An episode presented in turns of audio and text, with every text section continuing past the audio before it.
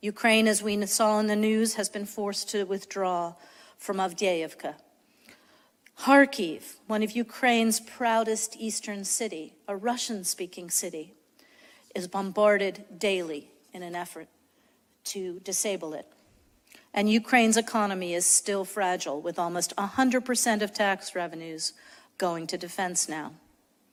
Vladimir Putin, in addition to now to planning anti-satellite weapons in space and bearing responsibility for the death of his most popular opponent, Alexei Navalny, thinks he can wait Ukraine out, and he thinks he can wait out all of us.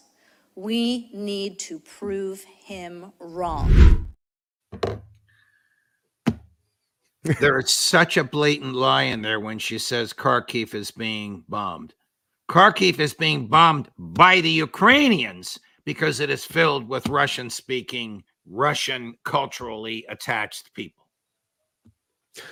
You know, she has a personal stake in trying to get Congress to funnel another $61 billion into this proxy war because she has made responsibility for the crisis we're in. 10 years ago this month, Nuland played a key role in U.S. backing of the Maidan coup. She was caught on tape plotting with the U.S. ambassador about who the next Ukrainian leader should be and was ruling out some of her allies in Ukraine's ultranationalist neo Nazi contingent because she recognized that they were too extreme to go into power, even as she was encouraging them to overthrow the government. And so now, because she also played a key role in blocking the subsequent Minsk Accords, undermining them after they were reached, which could have ended the war in the Donbass that began after the Maidan coup, Nuland is desperate to keep this war going uh, for as long as she can.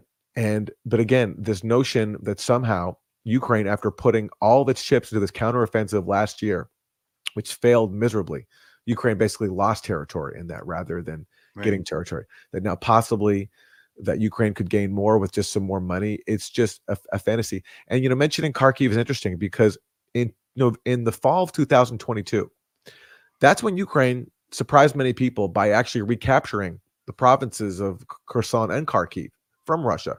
And that was the point when General Mark Milley, the top U.S. military officer, the chairman of the Joint Chiefs of Staff, came out and said, This is wonderful. This is the time for Ukraine to consolidate its gains at the negotiating table and negotiate with Russia. But there was no mood inside Washington for negotiations. So people like Victorian and Antony Blinken led the way in opposing Milley.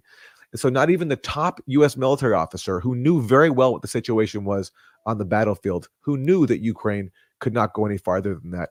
Not even his counsel was enough to get people like Nuland and Blinken and Biden to to uh, you know get off their desire to use Ukraine to bleed Russia.